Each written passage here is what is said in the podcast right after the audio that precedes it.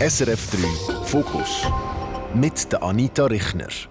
Willkommen zu dieser Ausgabe. Bei mir ist Nadja Brönnimann, 52, die bekannteste Transfrau der Schweiz. 29 Jahre als Mann in diesem Leben unterwegs gewesen, dann eine Operation, wo sie nochmal in ein anderes Leben katapultiert hat. Nadja hat eine unglaublich bewegte Geschichte, wo sie auch zwei Bücher darüber geschrieben hat. Heute ist sie eine Pionierin der Transbewegung in der Schweiz. Ganz herzlich willkommen, Nadja. Ich freue mich sehr, dass du da bist. Auch ein herzliches Willkommen, Anita. Merci, dass ich Gast in deiner Sendung Nadja, die Operation 1998, das ist ja schon über 20 Jahre her. Das war eine Zäsur mhm. in deinem Leben, obwohl ja eigentlich alles viel, viel früher angefangen hat. Du bist zwar äußerlich als Mann ähm, bist, du, bist du unterwegs gewesen, als Christian, aber du hast ja dich schon ganz lange als Frau gefühlt und du schreibst in diesem Buch eigentlich schon als Kind mit sechs. Wie hast du das gemerkt? Das ist etwas, wo man einfach gar nicht gross äh, so kann erklären jetzt so in verschiedenen Dingen, sondern das ist einfach eine innere Gewissheit, die da ist. Ähm, es ist einfach etwas, was ich als Kind instinktiv für mich so empfunden habe, dass es so ist. Und auch wenn ich umgeschaut habe, so meine Schulgespänli, habe ich ja gesehen, was tut man einem Weiblichen zuordnen, was einem Männlichen. Also Mädchen so, Buben so. Und ich habe mich immer mit den Mädchen identifiziert und habe gefunden, da gehöre ich an und nicht zu den Buben. Aber was das ist, ist natürlich, habe ich keine Ahnung gehabt. Aber ich habe gemerkt, ich bin anders als die anderen und habe instinktiv auch immer so das Gefühl gehabt, das ist etwas Verbotenes, etwas, was ich niemandem sagen darf. Ja. Hat es dann zum Beispiel auch Situationen gegeben, du dich noch ganz gut kannst erinnern? Weißt du, eben, wenn du sagst, ich habe eigentlich mich immer eher bei den Mädchen zugehörig gefühlt oder es hat dich mehr interessiert, jetzt, was die machen? Ja, also es ist jetzt, weil, weil sie mir ein bisschen Klischees, die sind ja heute ein bisschen überholter, aber es ist halt da noch so ein bisschen mehr an der Basis von den Beispielen, die ich geben kann. Äh, ich habe zum Beispiel ich hätte jetzt auch gern, wäre ich ins Handwerk, äh, eben nicht ins Handwerken, sondern äh, go nähen und go, go lismen. In Hanski. Ah, da hat man doch Hanski gesagt, weiß genau. es nicht gar ich nicht mehr. Das eine war Werken und das andere ist Hanski. Stimmt, Anita, ja, ja, genau. Also in mhm. Hanski hätte ich gern wollen und natürlich nicht ins Werken da mit dem Holz da rumschnitzen und Zeugs und ähm, auch im Turnen. Ich hatte irgendwie einfach bei den Buben Hemmungen und habe einfach wäre so gerne Mädchen-Turnen gewesen, so. Und das sind so die ganz einfachen Beispiele, auch in der Pause. Ich wäre gerne bei den Mädchen gestanden und nicht bei den Buben. Und weil ich mich eben so seltsam verhalten habe, haben die Buben aber auch das Jahr gemerkt, sicher nicht was, aber einfach gedacht, was ist das für ein komischer Christian und haben mich eher so ein gecancelt und so nicht gern wollen bei sich haben und Mädchen haben umgekehrt auch gefunden, ja hey, also gerade so in dem Grundschulalter, dann ist ja alles noch so so, also ich bin dort schon irgendwo zwischendrin umeinander geschwadert und habe keine Zugehörigkeit gefunden. Ja. Es ist ja eigentlich wirklich die ganz grosse Frage, oder? Wer bin ich, Nadja? Oder ich denke ja. jetzt in deinem Fall oder hat das noch viel existenziellere Bedeutung, aber eigentlich ist es ja wirklich eine Frage, wo ja eigentlich uns alle beschäftigt und ich würde ja. wirklich gerne in dieser Stunde eben mit dir darüber reden, wie du die Antwort gefunden hast auf diese Frage. Und jetzt, wenn du mhm. jetzt das erzählst, oder wir haben jetzt gesagt, wir sind tiefer in den 70er Wir sind Jahren, in den 70er, Was du jetzt ja, so die Beispiele, ja, die du mit ja. Hanski und so. Aber äh, wie aber, hat man dann, weißt, wie haben dann zum Beispiel Lehrerinnen oder weißt, wie hat das Umfeld dann reagiert? Eben, du hast gesagt, Kinder ein bisschen, eben, ein bisschen komisch, ja. oder? Aber sonst so? Gar nicht. Man hat einfach, man hat den Begriff Trans noch gar nicht äh, kennt. Also vielleicht äh, Ärzte in der Fachliteratur, aber so im Alltag äh, und dann auf dem Land, wo ich aufgewachsen bin, der Ostschweiz auf gar keinen Fall. Und da hat kein Mensch hat, äh, irgendwie sich mit dem Thema schon auseinandergesetzt. Das ist ein Tabu gewesen und man hat irgendwie auf die einen Seite schon gemerkt, das ist ein komischer Bub. Also man kann es nicht wirklich, man muss es so sagen. Aber auf die andere Seite habe ich gleich immer irgendwie verstanden, mich auch anzupassen und einfach mich so ein bisschen durchzuschlängeln. Durch so ein bisschen die, die Jahre von der Grundschule und dann vielleicht auch von der Sekundarschule. Ja, und ich habe mich aber dort auch noch gar nie bewusst gefragt, wer bin ich? Die, die, die klare, also die Fähigkeit, sich auch dieser Frage bewusst zu werden, die kommt ja erst später. Also als Kind, ich glaube, man, man, realisiert, irgendwie passt man nicht an, man ist anders als die anderen, aber weiter kann man das noch gar nicht zuordnen. wie gesagt, wir reden von den 70ern und es war hier ein riesiges Tabu. Noch. Und du bist ja aufgewachsen in einer Familie, die dich adoptiert hat. Also du bist nicht bei deinen lieblichen Eltern. Mhm. Du bist zu Memmingen, Süddeutschland, auf die Welt gekommen. Ähm, was weißt du über deine lieblichen Eltern? Ja, also ähm, es, meine, liebliche Mutter hat, ist nicht in der Lage, ihren, äh, ihren Kindern zu schauen. Und da gibt es ja ganz viele Gründe, äh, unterschiedlichste. Sie ist einfach nicht in der Lage. Und hat auch mir nicht geschaut. Und umgekehrt habe ich aber Gott sei Dank einen lieblichen Vater gehabt, der das erkannt hat und wo dann auch in einem prekären Moment, wo es dann wirklich auch unschön geworden ist oder wo ich in Gefahr war als, kleine, als kleiner Christian, hat er mich eigentlich dann zu der Jugend oder der Jugendbehörden übergeben. Und die haben mich dann in ein Kinderheim gebracht. Und das ist dann etwa mit drei, dreieinhalb bin ich in ein katholisches Kinderheim gekommen. Ja. Und wie ist es dir denn dort gegangen? Ja, mega. Weil ich muss dazu noch vielleicht differenzieren. Die ersten dreieinhalb Jahre von meinem Leben, als ich bei den lieblichen Eltern war, an die mag ich mich gar nicht mehr erinnern, von, bewusst. Also du kannst dich auch an deine Eltern nicht erinnern? Du hast kein Bild von diesen beiden? Nein, also ich habe einen Zeitungsartikel von der Mutter, wo ich weiß, wie sie aussieht, und ich habe eine, ein Foto, ein einziges vom lieblichen Vater. Äh, aber von den Erinnerungen her ähm, weiß sie wirklich nicht mehr und ich glaube, das ist vielleicht auch so ein Schutz, von automatischen Schutz vielleicht da schon gewesen, dass das gar nicht, dass äh, die schwierigen ersten dreieinhalb Jahre, dass die gar nicht zu tief gehen. Ja, also ich glaube, das ist vielleicht auch ganz gut so. Hingegen als Kinderheim, an das habe ich lebhafte Erinnerungen.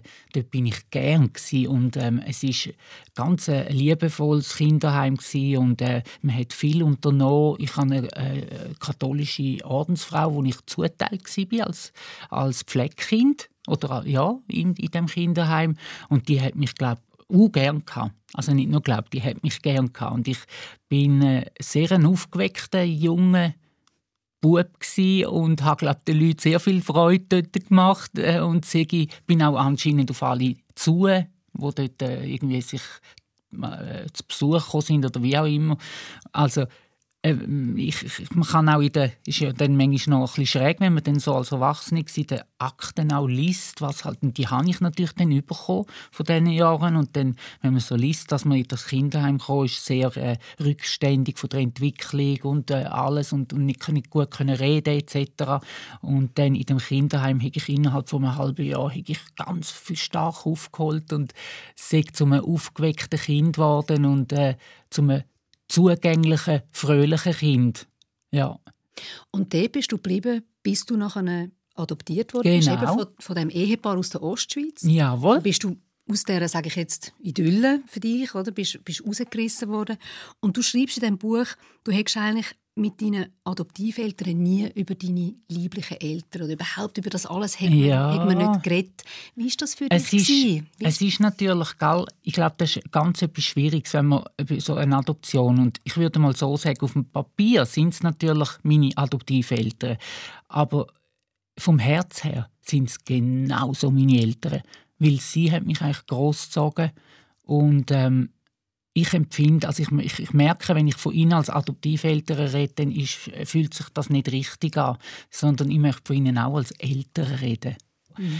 Äh, zurück zu deiner Frage, Anita. Ähm, wie gesagt, es ist auch da, wir bewegen uns immer noch in den 70er, vielleicht frühen 80er und äh, es ist halt einfach noch nicht alles so offen auf dem Tisch gelegen, wie man das vielleicht heute macht. Und ähm, ja, es waren andere Zeiten gewesen und ich glaube, äh, also jetzt gerade in meinem Daheim ist nicht so darüber geredet worden.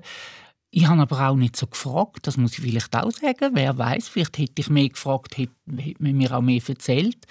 Aber das ist wie so einfach nie so ein das Thema gewesen. Wir haben ja vorhin, Nadja, haben wir so über die, äh, die Zeit, wo du ein Kind warst, eben, wo mhm. du gesagt hast, ich habe gemerkt, eben, irgendwie mhm. bin ich anders. Wie war es denn in der Pubertät? Oder ich stelle mir vor, dann wird es ja wie so ein bisschen kritischer. Also da macht man irgendwie die ersten sexuellen Erfahrungen. Was mhm. hast du, mit wem hast du dann die ersten sexuellen Erfahrungen gemacht? Oder hast du, wie bist du jetzt mit deiner Situation umgegangen in dieser Phase? Ganz plakativ auch wieder. Und zwar, weil ich ja da körperlich äh, Mann, also ein junger Mann war, oder in der Pubertät, ein Jugendlicher, und ich dann so gemerkt habe, wenn, so die, die, wenn man sich so eben sexuell auch empfinden oder um am Suchen ist, zuerst sucht man und dann findet man, dann äh, habe ich so, ist für mich das eigentlich auf der Hand gelegen, ich bin schwul, weil dort mal schwul der Ausdruck, den hat man kennt. Also Homosexualität hat man gewusst, was es ist. Und das ist auch schon gebraucht worden. Also manchmal auch ne, natürlich nicht schön, mal auf dem Pausenplatz oder hat man natürlich Schwulen und was auch immer. Ähm, also der Ausdruck hat man kennt. Und für mich ist dann wie logisch gewesen, wenn ich doch einen jungen Mannenkörper habe und mich zwischen Männer erotisch habe, dann bin ich schwul, mhm. weil das ist ja da gleichgeschlechtliche Liebe. Und äh, habe also bin ganz der Meinung das ist jetzt die Lösung für das komische Empfinden, das ich die ganze Kindheit durch hatte. Habe aber ganz schnell, eigentlich vom ersten, mm, ersten sexuellen Kontakt an gemerkt, das stimmt auch nicht für mich. Also ich kann wohl äh, in so einer Begegnung Liebe leben, aber fürs Herz und in meiner Seele hat auch etwas ganz stark das Wollen wegdrängen und irgendwie mir ganz, das hat da in mir pöppelt und gesagt, das stimmt auch nicht. Aber warum es nicht stimmt, habe ich immer noch nicht gewusst. Aber das stelle ich mir auch sehr schwierig vor, oder? Weil ich denke, es ist ja schon einmal das eine, ob das man realisiert, ich bin schwul oder ich bin lesbisch. Mhm. Das ist mal schon, auch schon, hm, ah, muss man auch mal sich damit irgendwie auseinandersetzen. Und dann kommt ja bei dir ist nochmal etwas dazu. Ja, und man darf auch sagen, zu dieser Zeit ist auch das Outing als schwuler Mann äh, noch sehr äh, problematisch gewesen.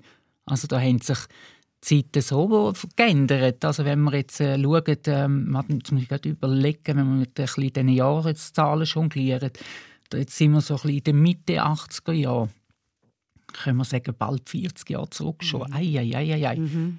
Ähm, das ist hier sehr problematisch gewesen. Also man hat, ähm, wenn man sich als schwul geoutet hat, dann ist das etwas sehr äh, Schwieriges. Ja, ich finde kein besseres Wort, Schwieriges gewesen, ja. Und mit dem hatte ich logischerweise auch Mühe gehabt und habe irgendwie, äh, ha, äh, ich hatte zwar das Gefühl, ich bin schwul, aber ich fühle mich gleich nicht daheim und gleich nicht angekommen. Und eben, ich habe einfach das, die innere Stimme, die mir einfach immer gesagt hat, oder wo mir das, das Empfinden gegeben hat, es stimmt nicht. Da ist mhm. etwas anderes. Mhm. Das ist etwas, wo sehr ein komisches Gefühl war, wo ich also wirklich teilweise auch überfordert war damit.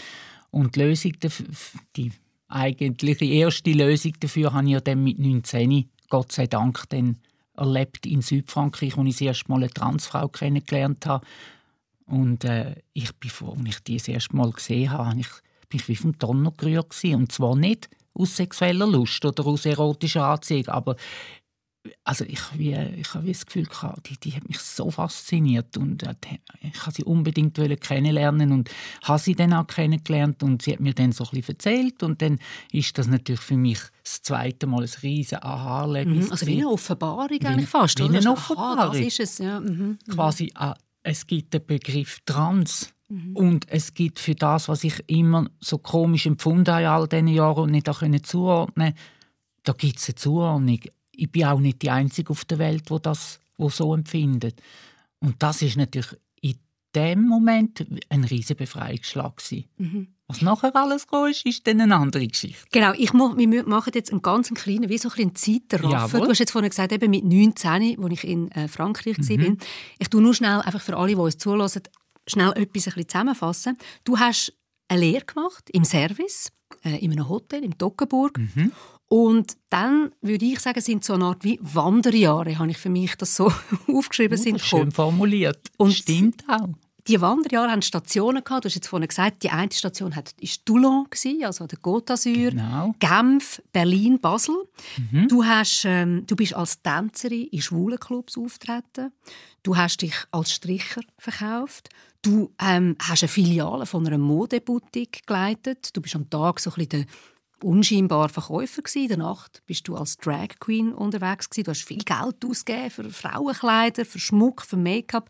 Später bist du Steward auf einer Luxusjacht und Butler bei einer Milliardärin. Also nur schon, also Nadja, es ist unglaublich. Also das ist, ist alles zwischen 16 und 29 ja. deinen Wanderjahren. Ja. Wie schaust du heute auf diese Zeit zurück? Also gerade wenn ich jetzt auch dir zulasse, es ist, es ist ich finde selber, es ist verrückt. Aber ich glaube, es widerspiegelt die jahrelange, auch lang erfolglose Suche nach meinem wahren Ich und eben nach einem Plätzchen, wo bin ich daheim, wer bin ich, was bin ich. Und ich habe das ja halt in diesen Jahren immer in allen möglichen Richtungen habe ich halt nach dem gesucht und nach, noch auch nach einem Weg, den ich gefunden habe, das stimmt jetzt. Und ich bin halt das ist, ich glaube, auch in der Natur der Sache, wenn man mit sich selber so nicht im Reinen ist und unglücklich ist und so in einem Zwiespalt und äh, es stimmt ja auch dann eben, quasi Seele, Körper hat nicht gestummen und es ist alles, der Boden unter meinen Füßen hat einfach nicht verhebt. Und so bin ich halt in alle Extreme rein, immer in der Hoffnung, mich da jetzt zu finden und wohl zu fühlen, habe aber nie bewusst gemerkt zur damaligen Zeit, dass ich mich, mein Herz, meine Seele, meine Person ja überall mitnehme, in jede extreme neue Welt, wo ich wieder reingekumpelt bin.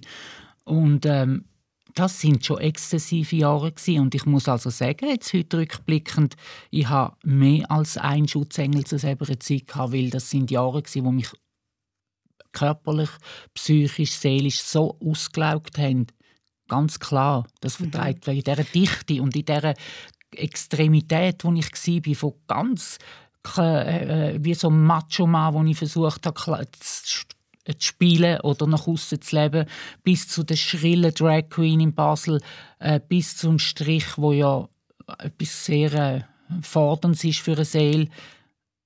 Ja, und trotzdem bin ich aus dem allem rausgekommen und das ist etwas, wo ich darf Danke sagen am lieben Gott.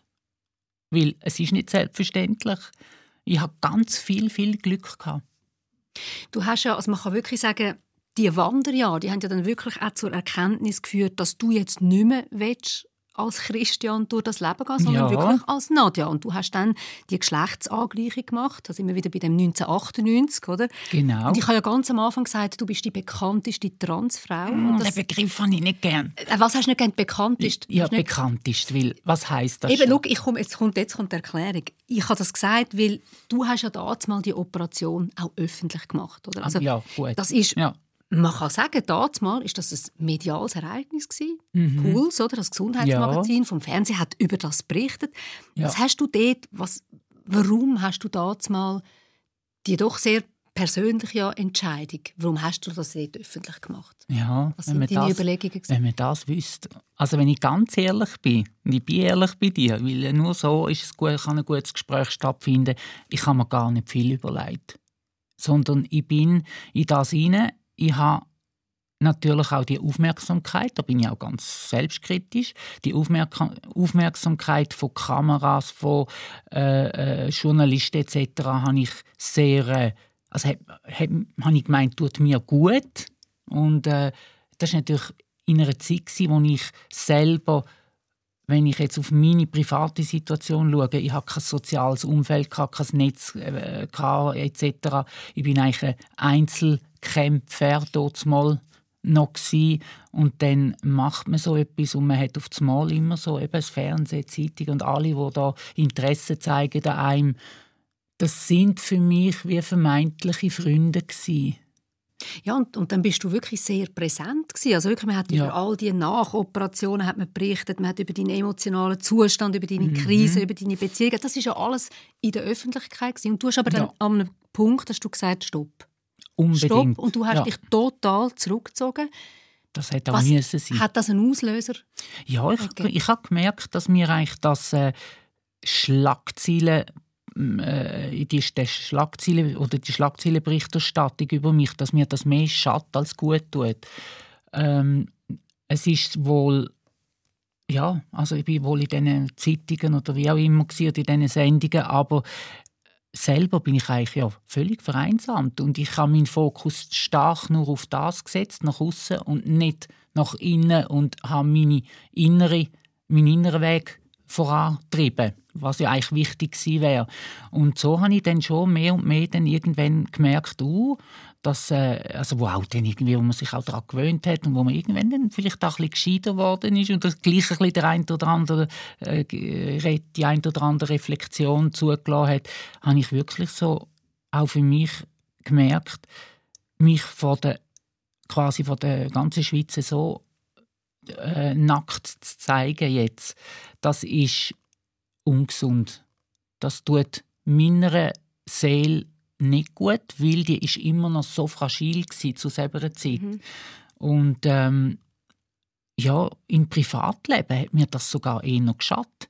Weil wenn man natürlich immer gelesen hat, jetzt hat sie da wieder einen, äh, irgendwie einen Absturz gehabt, da geht es wieder nicht gut, da hat sie wieder irgendeinen äh, Durcheinander. Wie habe ich denn da wollen? Also, auch im privaten Alltag. Menschen haben natürlich mit Abstand auf mich reagiert, oder? Ich bin natürlich ja, bin klar, in der Zeitung über mich lesen war spannend aber im realen Leben, dann mich als äh, in einer Freundschaft zum Beispiel sich ähm, auf mich einladen etc., das hätte dann nicht können stattfinden und ich glaube auch ganz klar, also die Leute haben gedacht, uh, der schräge Vogel und es ist dringend notwendig, dass sie mich zurückgezogen haben. Also einer von meinen ersten richtigen, weisen Schritte und Entscheidungen, die ich gegangen bin. Also es hat wirklich eine tiefe Krise gegeben, mhm. einen Selbstmordversuch Jawohl. gegeben. Und du bist aber dann an einem Punkt gekommen, wo du gesagt hast, ich gehe jetzt auf Indien. Ja. Du bist wirklich, du hast beschlossen, die Reise mhm. zu machen. Und zwar bist du auf Kalkutta, mhm. in Slums, und du bist dort ähm, Menschen beim Sterben go, go helfen. Also so ja. kann man das sagen. Also was hast du dort gesucht? ist eigentlich ja auch wieder so seltsam, dass ich ja so kurz vor dem Sterben war, wenn man es jetzt also jetzt auf den Selbstmordversuch also bezogen. Und dann gehe ich auf Kalkutta und kümmere mich um Menschen, die im Sterbeprozess sind. Aber ich glaube, das ist sehr, sehr heilsam gewesen, vor allem auch, weil ich mich mal nicht nur um mich kümmere, also nicht nur immer sich um meine Person gehandelt hat oder, oder bezogen hat, sondern weil ich mich auf andere Menschen fokussiert habe und auf andere Menschen eingeladen habe. Und ich habe wirklich entdeckt, helfen macht Freude. Helfen füllt das Herz auf. Helfen macht, äh, baut einem auch seelisch auf. Und ich konnte in diesen Slums nicht einfach arbeiten, gemütlich eine halbe Stunde und dann wieder in die Kaffeepause. Also so stelle ich mir das auch nicht äh, vor. Nein. Ich bin gefordert mhm. bis zum geht nicht mehr. Also ich bin auch über meine körperlichen und teilweise auch emotionalen Grenzen aus. Aber gleichzeitig habe ich mich so frei gefühlt und so gestärkt von dieser, von, von dieser Arbeit, die ich, ich glaube doch gut gemacht habe. Und äh, das ist eigentlich ganz verrückt. Also körperlich bin ich wirklich auf dem letzten Zacken gelaufen, aber in der Seele habe ich, habe ich dort ist, dort die Sonne geschonen. Definitiv. Nadja, ja. wenn wir jetzt vorhin so von dieser heiklen Balance eigentlich geredet haben, oder? Du, du hast ja dort auch ein wichtiges Thema an die Öffentlichkeit bringen, oder? Aber logisch, eben, es hat immer dann das Risiko, dass man medial verheizt werden kann. Und jetzt, du bist jetzt eigentlich wieder ein bisschen präsent in den Medien. Also, mhm. Du bist jetzt im Vorfeld von der Pride, oder? ist im Juni dann in Zürich der grösste LGBTQ-Anlass der Schweiz. Das Jahr das Motto Jawohl. Trans, Vielfalt mhm. leben. Mhm. Wie balancierst du jetzt so auf dem Grad, oder? Damit es mhm. nicht plötzlich wieder zu viel wird? Jetzt bin ich natürlich, glaube wirklich auf starken Bein. Also ich spüre den Boden unter meinen Füßen und äh, ich weiß heute, wer ich bin, was ich bin, wo ich stand. Ich habe genug Abstand Jahre dazwischen jetzt gehabt, wo ich mich wirklich um mich gekümmert habe, wo ich auch weg bin von dem Ganzen und irgendwann geht es ja gleich auch mal darum, wieder so ein bisschen nach der Sinnsuche vom Leben. Und das hat dann irgendwie auch in der Stille, im Rückzug, hätte können so ein der Nährboden sein, um auch so anfangen zu überlegen, wo will ich, was bedeutet, was, was, was kann ich für Spuren in diesem Leben hinterlassen oder auch setzen. Und da habe ich wie so für mich eigentlich jetzt auch so ein bisschen äh, den Weg eingeschlagen, dass ich wieder zwar ein bisschen präsenter bin, aber mit einem großen Unterschied. Es ist nicht mehr Boulevard, Schlagzeilenjournalismus. Also es geht nicht mehr um Berichterstattung, was macht Nadja heute verrückt, was erlebt sie verrückt, wo geht es ihr wieder schlecht, wo hat sie wieder ein Boboli, sondern es geht mir heute um Inhalt, um ein Thema. Und für das darf ich heute anstehen, möchte ich auch anstehen. Und da, wenn ich da auch bewegen kann, sensibilisieren und einen Teil dazu beitragen, dann finde ich das etwas ganz Wunderbares. Und ich kann logischerweise heute äh, sehr gut damit umgehen. Ich, ich definiere mich auch nicht mehr über das, sondern es ist für mich heute eine Aufgabe, die sich geformt hat aus der Erfahrung von meinem Werdegang aber das Definieren darüber, das ist natürlich heute definitiv nicht mehr. Und darum kann ich das heute sehr ähm, mit Herzwohl, aber gleichzeitig mit genug Realität und Verstand äh, wieder mich ein bisschen mehr auf die Welt einlassen. Ja. Wenn du jetzt ja bei der Pride aktiv bist oder du schaffst ja dort auch in einer Arbeitsgruppe mit, dann bist du fest jetzt auch mit der jüngeren Generation ähm, in Kontakt. Das ist auch spannend. Das, das, nimmt mich mega wunder. Mhm. Mit, mit der jungen Generation von Transmenschen. Und ich, ihr habt ja auch einen Podcast zum Beispiel, ja. den Transtisch, ja, wo wirklich genau. an dieser Stelle wirklich allen sehr, sehr ans Herz legen. Mhm. Hört dort rein. Dort diskutieren ihr das Dritte. Und das nimmt mich einfach wunder, wie erlebst du die Diskussion? Eben, weil du hast ja schon einen mhm. weiteren Weg hinter dir. Mhm. Und, und, das, ja, da prallen ja schon zum Teil ein bisschen Welten aufeinander. Ja, und das ist sehr spannend. Es ist auch manchmal eine Herausforderung, aber ich glaube, das darf auch so sein. Das ist auch natürlich. Ich, das ist, äh, ich denke es immer wieder. Ich meine, äh, meine Anpassung war in den 90er Jahren, jetzt sind wir zwei Jahre 22 es ist, kommt mir aber vor, wie wenn da 100 Jahre dazwischen würden liegen. Es sind Welten, wie, wie es hier bei mir das Ganze noch, das Thema noch äh, dargestellt worden ist und wie es jetzt heute wie man heute darüber redet und wie es auch sichtbar worden ist und auch in welcher, in welcher Vielfältigkeit. Und ich finde das ganz spannend, mit diesen jungen Leuten jetzt so zusammen zu sein und auch zu arbeiten und auch sie zu hören und zu erleben, was, wie sehen sie das Thema heute, wie gehen sie um, was haben sie heute aber auch für Voraussetzungen, wo ich hier noch ganz andere hatte. Es ist auch herzig, dass ich von jungen Transmenschen auch Mails bekomme und sie mir Danke sagen und sagen, du bist für uns wie so ein eine Wegbereiterin gewesen und äh, damit wir heute auch wieder mehr Möglichkeiten schon haben. Ist das nicht etwas Schönes, wenn so also ich, ich mich rührt das jedes Mal. Also ich, ich würde sagen, du bist eine Ikone.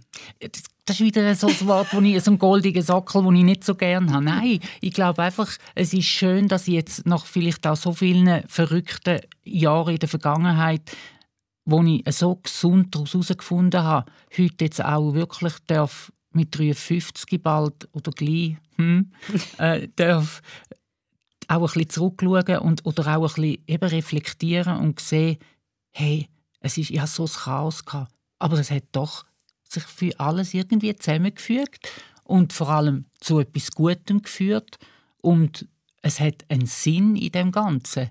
Also wenn ich ein Stück weit Wegbereiterin hat dürfen sein und selbst wenn es mit der verrückten Boulevardberichterstattung war und dennoch dazu beitragen hat, dass man über das Thema geredet hat, dann hat mein verrückter Weg seinen Sinn. Mhm. Und das erkenne ich jetzt heute so ein langsam und äh, das ist etwas, wo, einem, wo man mit Dankbarkeit anschaut also, und auch immer wieder mit bescheidener Dankbarkeit. Darum gefallen mir eben so die Begriffe Ikone und so nicht. Weil es ist nicht jetzt eine Wahnsinnsleistung, die ich vollbracht habe. Es ist einfach halt, ich habe den Weg in einer Zeit gemacht, den ganzen Geschlechtswechsel, wo, wo das halt wirklich noch so eben ein, äh, ein Ereignis war, jetzt so medial. Und ja, also gleich, aber ich denke, gleich hast du natürlich eine Leuchtturmfunktion für alle jungen Leute, die vielleicht eben in dem Chaos, wo du jetzt vorhin gesagt hast, ich bin so lange im Chaos gewesen, das sind ja wahrscheinlich viele andere auch. Aber wenn jemand anders sagt, hey, man kommt im Fall aus dem Chaos, kann man auch rauskommen und es ist gut, das ist doch äh, denkt mich, ist doch eine super, ja, ich, eine super Rolle, oder? Ja und nein. Also, weil ich, ich, klar, ich bin jetzt wirklich so in der Situation, wo ich auch möchte, äh, sensibilisieren und auch gerade jetzt in der Zeit, wo wir so plötzlich so dem Wahnsinnsumbruch sind, in all diesen Thematiken in den Geschlechterrollen, in, auch, auch Trans, Transwelt, wo jetzt immer breiter, immer bunter wird, immer stärker sichtbar wird. Ähm, da versuche ich doch manchmal auch wieder ein bisschen so ein bisschen, mm, also ich bin nicht mit allem einfach so einverstanden und äh, sage zu allem Hip Hip Hurra. Nein, also ich meine, du tust dich ja, auf das können wir jetzt gerade zu reden. Also du bist ja jemand, der auch immer wieder mal Gegenpositionen vertritt. Du äußerst dich auch kritisch. Also jetzt gerade Thema Geschlechtsangleichung, Operationen. Ja. Da sagst ja du zum Beispiel, ähm, das ist etwas, wo man wirklich vielleicht sich muss Zeit lassen ja. und das sollte man nicht überstürzen. Also hast du dann das Gefühl, dass man teilweise heute in der Diskussion wie zu wenig auch auf die heiklen Punkte habe ich das Gefühl. Mhm. Aber es ist eben auch immer spannend, wenn ich jetzt natürlich heute einmal so die, äh, die Position vertrete. Mir ist es auf einer Seite immer ganz klar, junge Menschen hören das vielleicht, aber ich weiß ja selber, wie ich als junger Mensch war. Als junger Mensch will man meistens nicht hören, was so ein älterer Mensch einem sagt. Oder wenn jemand kommt und sagt, du, du da ein vorsichtig sein oder da solltest du ein mehr anschauen oder dir vielleicht ein mehr Zeit lassen mit einer Entscheidung.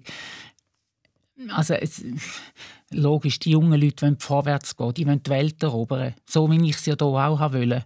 Und äh, das muss, ist mir natürlich völlig klar. Nichtsdestotrotz sind wir in einer intensiven, sehr kontroversen Diskussion auch und wie man auch zukünftig mit Geschlechtsanpassungen umgeht, wie man äh, äh das Ganze man sucht. Man ist jetzt sehr stark wieder auf der Suche nach neuen, würde sagen, Spielregeln von der Gesellschaft und ähm, da finde ich es enorm wichtig, dass man eben auch einmal ein bisschen kritisch hinterfragt oder dass man auch ein bisschen so versucht, ein bisschen Gegengewicht zu geben äh, in dem ganzen, in der ganzen Zeit, wo plötzlich einfach alles soll möglich sein. Ich finde, da braucht es manchmal auch so wieder ein bisschen, dass man wieder äh, auch mal sagt, hey, ein bisschen, noch ein bisschen überlegen.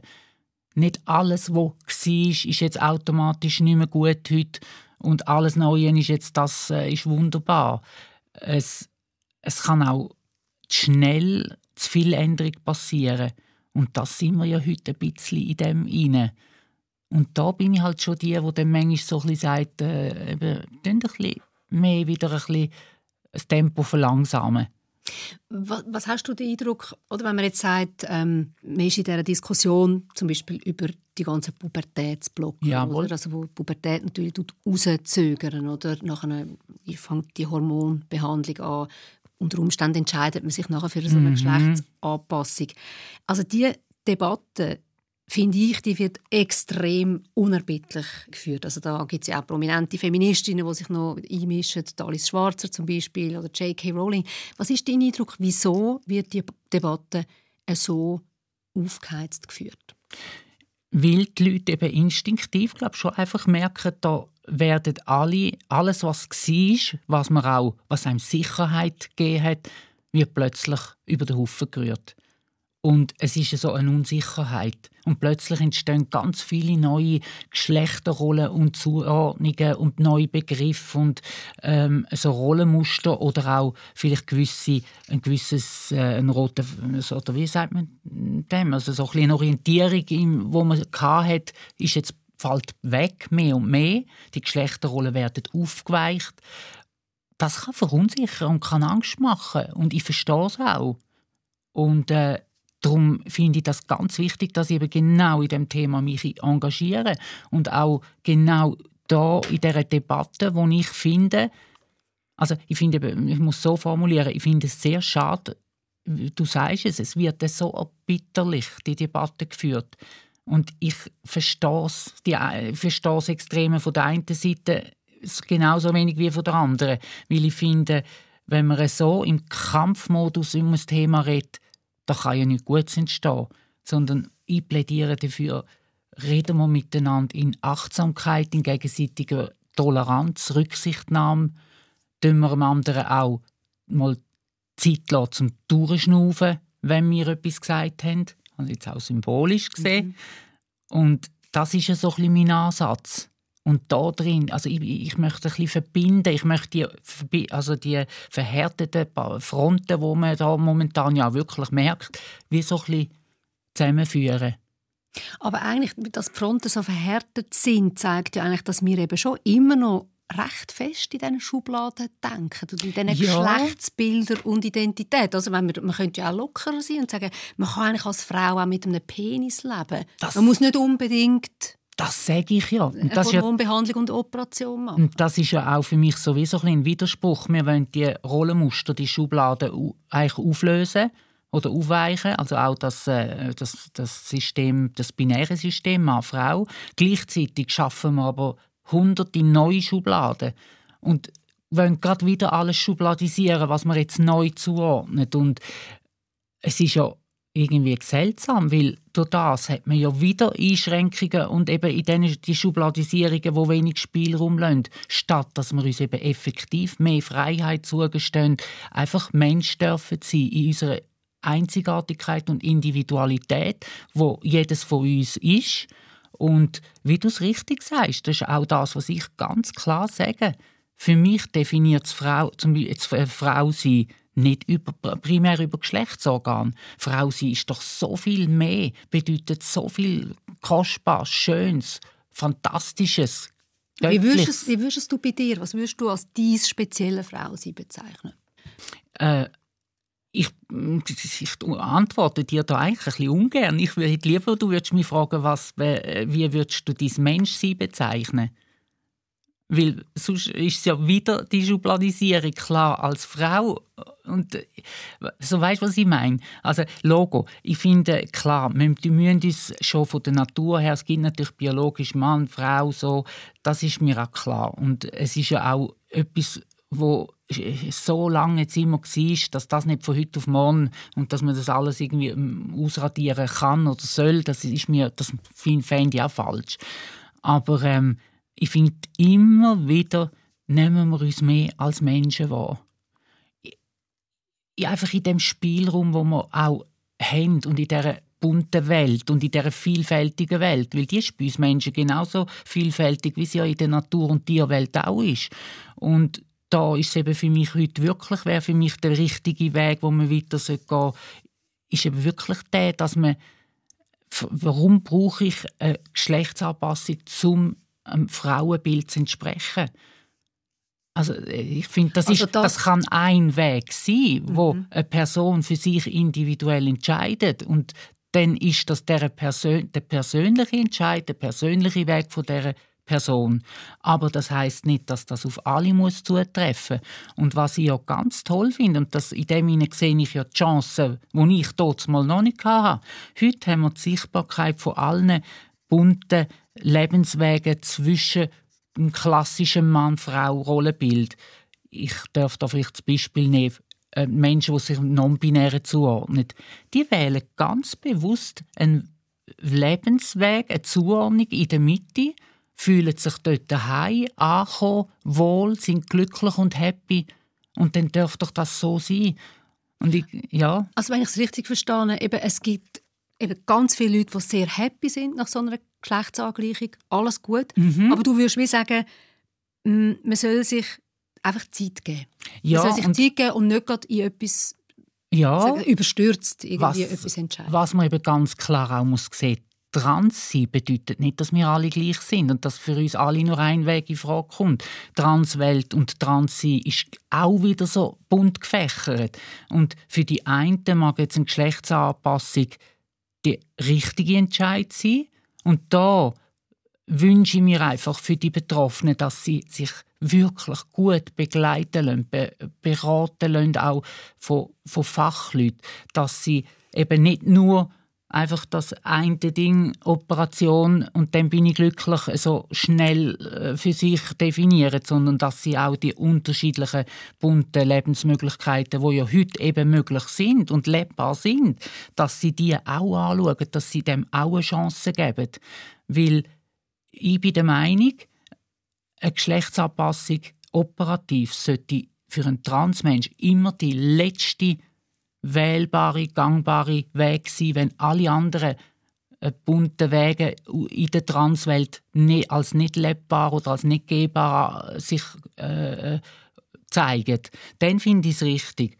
Aber nicht gerade als erstes nur auf das lossteuern. Und es muss jedem klar sein, jeder betroffene, jedem betroffenen Mensch, die Operationen mögen einem schon logisch, die mögen helfen, aber nur, nur der Chirurg kann das Leben nicht auf dem OP-Tisch therapieren und man ist glücklich. Das muss man dann nachher selber sich wieder erarbeiten und auch in der, mit dem neuen Körper auch wieder äh, zu Schlag kommen. Und ich, ich habe manchmal ein den Eindruck, dass heute jung, gerade junge Leute, also ich finde, wenn sie Erwachsene sind, ist ja dann auch wieder eine andere Anschauungsweise, weil dann haben sie auch, also als Erwachsene sollte man ja ein bisschen Tragweite von so Sachen auch können äh, einordnen, aber Jugendliche und Kinder, die doch so Tragweite von so einer operativen Anpassung nicht können, äh, erfassen da finde ich eben, ist es in der Pflicht und Verantwortung der Erwachsenen, von Eltern, von von Fachleuten, dass man eben Sorgfaltspflichten noch mehr aufsetzt und eben sehr, sehr eher restriktiv es, also nein, ich muss so sagen, das Kind sehr sorgfältig, sorgfältig. begleitet, mhm. aber restriktiv umgeht mit dem Thema Operation sondern dass man in erster Linie, gerade bei Kindern und Jugendlichen, dass man, denen, dass man einfach zu verstehen gibt, du bist gut so, wie du bist. Du darfst dich auch ausprobieren. Du darfst auch einmal äh, in mehr Richtung weibliche Welt oder äh, mehr Richtung männliche Welt such dich, entdeck dich. Und das ist ganz ein natürlicher Prozess. Weil ich finde, wenn man zu früh Kind und Jugendliche mit all diesen Begriffszuordnungen schon ähm, fast ein bisschen überfallen oder überlagert, dann tun wir sie schon wie so ein korsettieren und nehmen ein Stück weit auch Freiheit weg. Einfach Kind dürfen sein oder Jugendliche dürfen sein. Was ist denn dein Rat an Eltern? Also ich meine, es gibt ja jetzt auch, äh, ich sage, die bürokratischen Hürden sind ja für Transmenschen auch viel, viel äh, niedriger geworden. Du kannst, seit dem 1. Januar kannst du ähm, ja, kannst du eigentlich sehr unbürokratisch dein Geschlecht ja. auf dem Zivilstandsamt ändern, also wenn du schon 16 bist, aber jetzt Eltern von Kindern, die unter 16 sind. Und was würdest du denen raten, mhm. wenn die Kinder sagen, ich möchte jetzt nicht mehr ein Bub sein oder ich möchte nicht mehr ein Mädchen sein? Mhm. Sicher schon ernst nehmen, in anhören, in Dialog, im Dialog sein, begleiten. Aber man kann das auch ganz klar machen, indem man eben nicht gerade schon auf die aktive Geschlechtsanpassung zusteuert, sondern einfach das Kind begleitet in dem Ausprobieren und vielleicht auch in dem Wunsch. Und, dann, und wenn sich dann halt jetzt das Kind im, im Wunschgeschlecht kleiden möchte, unterstützen. Ganz klar. Oder wenn es jetzt auch darum geht, darum, also ich, ich, ich finde das eben noch spannend, dass ich eigentlich das mit der Vereinfachung von der, vom, von der Änderung vom Geschlechtseintrag und Vornamensänderung, das finde ich eigentlich, gar, eigentlich noch etwas Gutes, weil das, glaube ich, stützt auch wieder Möglichkeiten für junge Menschen, das können zu machen und dann eben können im Wunschgeschlecht sein, ohne dass sie zu Operationen gezwungen werden. Weil das ist etwas, was ich in der Vergangenheit schon falsch gefunden habe. Dass, äh, zu meiner Zeit hat man den Namen erst dürfen ändern, wenn man operiert war. Und dass man quasi einen Mensch zwingt, seinen gesunden Körper, also seinen unversehrten Körper zu, äh, zu versehren, für so etwas, da hat niemand das Recht auf der Welt. Weil das höchste Gut, wenn ich auch aus meinem Lebenslauf etwas gelernt habe, höchste Gut, das wir in unserem Leben mitbekommen, ist Gesundheit. Ein gesunder Körper. Also muss man es doch wirklich so gut überlegen, ob man massive Eingriffe, Operationen möchte machen Und ich stelle das nicht 100 Prozent in Abrede oder sage, die sind immer falsch. Ich sage ganz klar, wenn alle anderen Lebenswege als nicht gehbar angeschaut werden, dann gibt es diesen Weg und dann leben wir in einem privilegierten Land, wo die Medizin auch helfen kann. Und dann soll man auch, wenn man sieht, der Wunsch tut sich über Jahre, der bleibt und es ist wirklich der einzige äh, richtige Weg, dann, äh, dann finde ich, ist alles gut. Aber das soll doch noch nicht passieren, wenn die Kinder 11, 12, 13 sind, sondern das darf dann mit 18, 19 Und dann, glaube ich, hat das Kind aber auch, oder der junge Erwachsene auch eine andere äh, Stärke und schon, äh, natürlich logisch, schon im, im, eigenen Ich ist der Mensch schon viel weiter, um dann eben mit so einem massiven Entscheid auch können anders umzugehen. Hätte es denn für dich, wenn du jetzt zurückschaust, auch einen anderen Weg gegeben? Ja, ich, ich denke, wenn, gerade jetzt im Aus, in, dem, in der Arbeitsgruppe von der Zurich Pride, wo ich ja sehr mit jungen Leuten Leute aus der Transwelt zusammen bin und zusammen darf sein. Also ich, wenn ich so höre und auch sehe, wenn ich sie erlebe, wie sie leben auch und was sie heute auch so, dann finde ich, oder ja, ich für mich glaube ich schon definiert, wenn ich heute nochmal den Entscheid könnte fällen, ich würde nicht mehr operieren. Ich würde einen Weg gehen im, im Wunschgeschlecht, also im sozialen Geschlecht zu leben, aber ich würde meinem Körper diesen Strapazen, diesen massiven Eingriff, würde ich meinem Körper nicht mehr zulassen. Also dem, nein, auf gar keinen Fall. Und ich finde auch, es ist auch schön und mutig zu sehen. Also ich finde das, find das toll, wenn junge Menschen auch schon es hat ja viel, doch, wo, wo sagen, nein, ich möchte nicht das Risiko von Komplikationen von äh, jahrelangen Medikamenten etc. Äh, eingehen.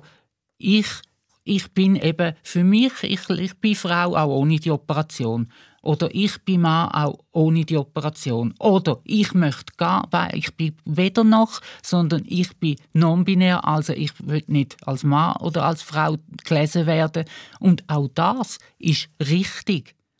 Und auch der Weg ist ein Lebensweg, wo stimmt und wo gut ist. Also einfach ein bisschen wegkommen von dem Schwarz-Weiß-Denken. Also nur Totaloperationen und Hormone und Medikamente etc. oder gar nicht. Sondern es, die, unsere Welt ist heute so bunt geworden.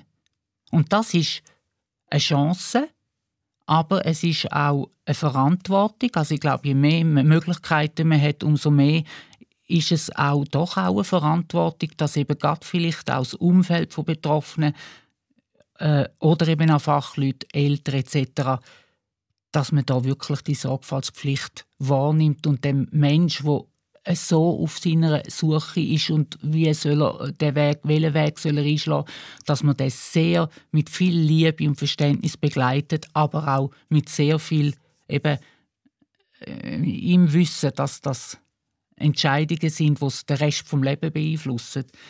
Und darum auch, auch ja, dass man einfach nicht immer gerade so auf das Operative zusteuert. Aber wenn du eben sagst, du bist jetzt da immer mal wieder auch die kritische Stimme, also mhm. du setzt dich da im Gegenwind aus, oder? Also das muss man ja wirklich wählen. Warum machst du das? Ähm, ganz klar, wie ich es vorher gesagt habe, ich finde, mein Leben hat mich jetzt sagen wir mal die letzten drei Jahrzehnte so in dem Weg geprägt und geformt. Und es hat ja eben auch so den Sinn und ich glaube, er liegt auch auf der Hand, dass ich in dem Thema inne auch jetzt heute vielleicht auch ein bisschen die verbindende Person kann sein, weil ich halt das von meiner Zeit kenne und jetzt auch heute erlebe und halt einen Erfahrungsweg habe, wo die Jungen wirklich halt einfach noch nicht haben. Und da ist es mir ganz wichtig. Also ich könnte jetzt wie, ich könnte es viel einfacher machen und könnte äh, einfach immer sagen, hey, alles ist super operiert und das und ich könnte zu allem Ja und Amen sagen, äh, nur damit alle Menschen mich toll finden. Nein, das ist, das wäre nicht, das wäre von mir verantwortungslos. Sondern ich kann wirklich nur ganz klar meine Meinung wirklich auch so vertreten, wie ich sie auch empfinde und was ich, wie ich die, das Ganze sehe. Aber immer im Wissen, und das ist mir völlig klar, meine Meinung ist nicht die alleingültige richtige. Sie ist eine von vielen. Aber wo verschiedene Meinungen sind und eben in Anstand und mit Achtsamkeit miteinander geredet wird oder man im Dialog miteinander ist, dort kann sich auch gesellschaftlich etwas Gesundes daraus entwickeln. Und das ist doch schön und auf das hoffe ich und freue mich. Und darum engagiere ich mich und ich werde meine Meinung so sagen, wie ich es halt eben erlebt habe. Und, und äh, ja, ich, aber genauso, wie ich meine Meinung sage, das erlebe ich jetzt eben, gerade mit jungen Transmenschen, lasse ich auch zu, was die Jungen sagen. Und ich reflektiere es auch mit meiner eigenen Wahrnehmung. Und es gibt auch da und dort, wo ich vielleicht mich muss bewegen und auch tun bewegen und finde, mal, das ist jetzt vielleicht noch ganz richtig und clever oder das sind meine Ansichten ein bisschen veraltet. Und also ich sehe es eben generell nicht immer so, dass man nur von den Älteren nur die haben recht und die Jungen nicht, sondern es ist doch da auch schon wieder ein Dialog. Und äh, es ist ein spannender Weg, gerade jetzt auch so in dieser Arbeitsgruppe. Das finde ich herrlich, dass ich dort äh, dabei bin und äh, so vieles darf entdecken, wie die Jungen jetzt heute äh, mit dem Thema umgehen. Die Stunde ist vorbeigeflogen wie im Flug, Nadja. Wir sind schon am Schluss. So schnell. Es ist unglaublich. Uh, Aber ich glaube, du hast uns sehr gut können mitnehmen auf, auf die Reise, oder? Wer bin ich? Also ich glaube, schön ist, dass du hast gesagt, du hast es herausgefunden, wer du bist. Ja, und einfach meine Message, man ist richtig, egal wie man ist, man ist richtig so, wie man ist. Weil man ist einzigartig. Ich würde zum Schluss gerne wissen von dir, Nadja. Also der Weg von der Nadja, der ist jetzt bald dann gleich lang wie der von Christian Mhm. Was hast du jetzt noch? Was mhm. hast du noch für Pläne? Was hast du noch für Träume für die Zeit? Ganz klar dürfen Gesundheit zu bewahren, so wie ich sie jetzt habe. Das ist eben, darum sage ich auch immer, Gesundheit ist ganz, ganz, ganz elementar wichtig. Und je älter wir merken, äh, je älter wir werden, umso mehr spüren wir, dass eben, wie wichtig Gesundheit ist. Das und einfach dürfen zufrieden sein, aber dürfen meinen Teil dazu beitragen, in dem ganzen, in der ganzen Gender-Debatte, in der ganzen Umbruchzeit, in der, weil ich glaube, da kann ich auch äh, einen Beitrag dazu leisten. Und das wünsche ich mir. Also es sind gar nicht mehr so die verrückten Träume, die ich mal hatte, dass ich jetzt finde, ich muss die ganze Welt erobern. Es sind heute die kleinere, ich glaube, ganz, ganz normale Träume von einer Nadia, die Mensch ist wie alle anderen auch. Ich danke dir auf jeden Fall für die Stunde und Merci ich wünsche dir auch. weiterhin viel Elan und Freude. Danke, Anita. Merci vielmals für den Besuch. Sehr gerne. Wir haben überhaupt keine Musik können spielen, weil wir so im Gespräch vertieft sind. Du hast so eine tolle Playlist mitgebracht, die uns tief in die 80er Jahre ja. Äh, aber was, was würdest du gerne am Schluss, was, was würdest du gerne noch hören? Ähm, ich glaube, so ein weil wir ja viel reflektiert haben von meinem ganzen Leben und auch so ein einen Rückblick gemacht haben äh, von der Nena in meinem Leben. Ich glaube, das passt sehr gut weil sie singt, sie macht ja auch, also das Lied hat sie zu ihrem 50. Lebensjahr rausgebracht und da singt sie sehr schön, also sie schaut auf ihr Leben zurück mit allen, Fe also sie singt alles, alle Fehler, die ich gemacht habe und alles Schöne, was ich erlebt habe und immer wieder, als ich umgekehrt bin, ich bin immer wieder aufgestanden und am Ende des Tages, es ist mein Leben und es ist gut so, wie es ist. Das ist der Fokus mit der Nadja Brönimann, Autorin und Pionierin der Transbewegung in der Schweiz. Der Fokus gibt es als Podcast auf allen gängigen Plattformen. Abonniert uns, bewertet uns, empfehlt uns weiter und natürlich sind wir auch auf srf.ch/audio. Und wenn ihr mir schreiben wollt, macht das ein Mail an fokus@srf3.ch. Ich freue mich über eure Rückmeldungen. Mein Name ist Anita Richner. So long.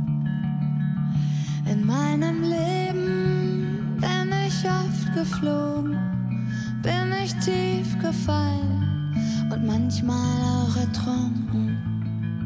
Ich hab gewonnen und ich hab verloren und ich bin gestorben und wieder neu geboren. Ich hab gegeben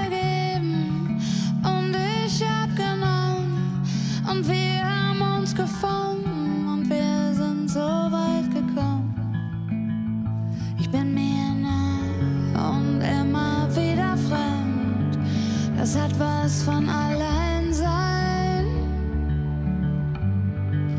und dass mich keiner kennt. Ich will nicht arm sein und Geld macht mich nicht reich. Manchmal ist Leben schwer und meistens finde ich's leicht. Ich hab geweint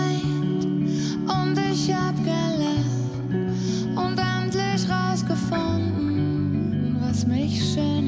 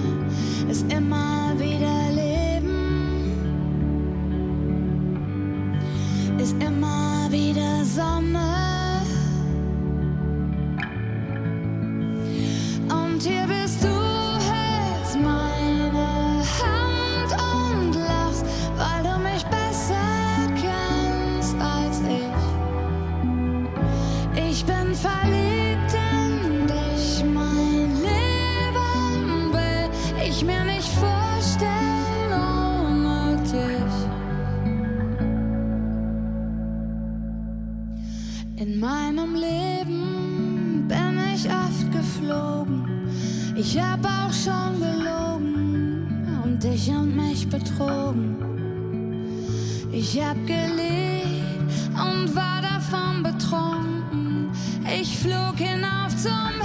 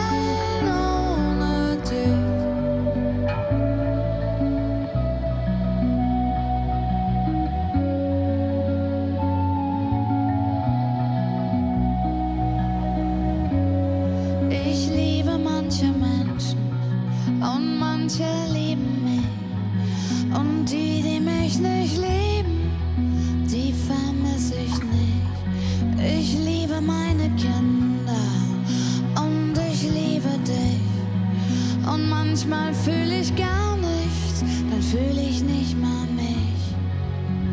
Ich wünsch mir Frieden und Gelassenheit. Ein Herz, das immer warm ist. Ich bin noch nicht so weit. Und Freiheit tut mir gut. Ich tu mir manchmal weh. Ich fühle mich stark, auch wenn ich gerade nicht so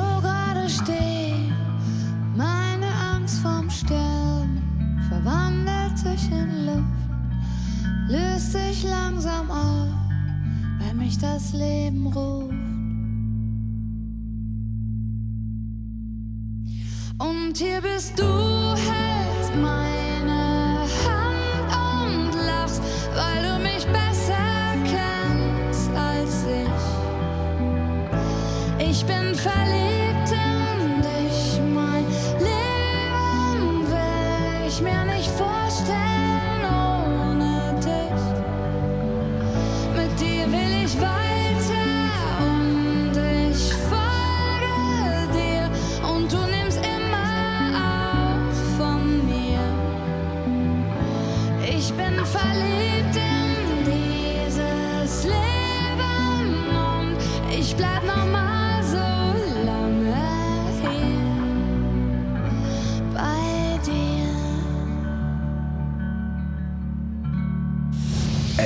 3 Fokus Podcast. Alle Talks auf srf.ch-audio.